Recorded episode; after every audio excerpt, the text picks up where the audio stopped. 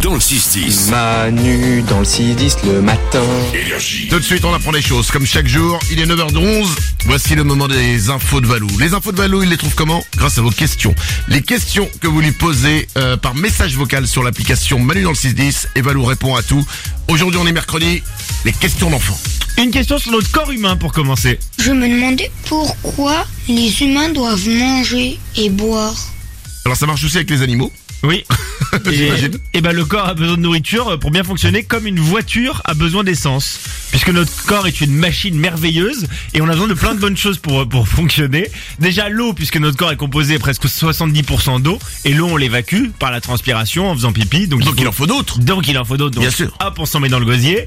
Et euh, la nourriture, euh, il faut plein d'aliments différents. Donc il faut des, des fruits, des légumes, des céréales pour avoir tous les éléments dont on a besoin, des protéines, des lipides, des glucides ou du calcium. C'est ce qui fait que nos os vont bien euh, vont, vont être solides, que nos organes vont bien fonctionner. Donc en fait c'est vraiment notre carburant. C'est ça l'image.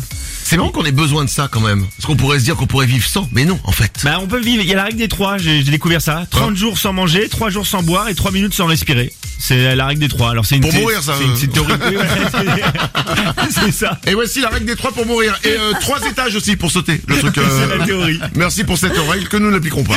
Une autre question. Marius se pose une question sur une expression. Bonjour, m'appelle Marius. J'ai une question pour Valou pour savoir pourquoi on dit à fond la caisse. Au revoir. Euh, ben, on écoute. C'est quelque chose qu'on fait à fond avec une énergie euh, débordante, une grande intensité. Et à fond la caisse, en fait, ça fait référence au moteur de l'époque, aux référence au carter. Les carters, c'est ce qui abritait euh, le moteur d'une voiture. Et fallait une manivelle pour démarrer le, le- le moteur de la voiture. Fallait tourner une manivelle. Et si on voulait que le moteur démarre vite, eh ben il fallait tourner et très très vite. Et donc ça s'appelait une caisse, ce carter. Et donc on allait à fond la caisse pour démarrer le plus vite possible. Ah, ça n'a pas rapport avec la vitesse en fait. Non, ça n'a pas rapport avec la vitesse. Ah, ça a moi, rapport je- vraiment avec le Et démarrage. c'est de la pour ça qu'on appelle une voiture une caisse? Euh, oui, ça doit être lié exactement. Oh Et puis c'est une caisse en fait, une voiture. Si tu, si tu prends, c'est un gros cube, quoi, une grosse caisse. C'est imagé. T'as fait combien de... Rappelle-nous combien d'années de mécanique t'as fait bah, Une voiture c'est c'est un carton quoi. c'est, Une grosse caisse. bah, un, un immeuble c'est quoi Un immeuble c'est c'est- c'est un parpaing. C'est pas, euh, alors et tout le monde peut le faire. Hein, euh, euh, architecte de mes deux. euh, pardon. Une euh, dernière question. Une dernière question qui m'a donné du fil à retordre, une question sur l'espace. Coucou, euh, je voulais demander qu'est-ce qu'il y a dans un trou noir? Voilà. Voilà. Oh la vache. Tout simplement. Ah ouais. Mais dis-moi, à ton âge, on se pose pas ces questions-là, enfin. À ton âge, on se demande ce qu'on mange, euh, qu'est-ce qu'on va faire, euh, si on a gagné au foot, enfin des trucs comme ça, quoi. Le trou noir, incroyable. Alors en fait, on sait qu'à moitié. On suppute parce qu'on ne sait pas vraiment. Un trou noir, c'est une région de l'espace où la gravité est si intense que rien, même la lumière, ne peut s'échapper. En gros, c'est quand une étoile euh, va, va exploser, la fin d'une étoile, ça devient une supernova et elle va s'effondrer sur elle-même, comme si la Terre s'effondrait sur son noyau, était aspirée sur son noyau. Comme quand euh, t'as trop bu le samedi soir. Ouais, c'est si tu veux.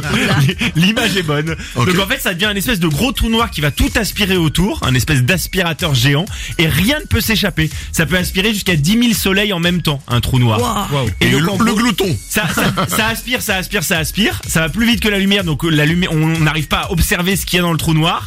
Quand ça aspire, ça écrase, ça s'appelle la spaghettification. Je trouve ça drôle comme nom. Parce que quand c'est aspiré, par exemple, ça va aspirer une étoile, et ben elle va s'allonger énormément, elle va l'écraser.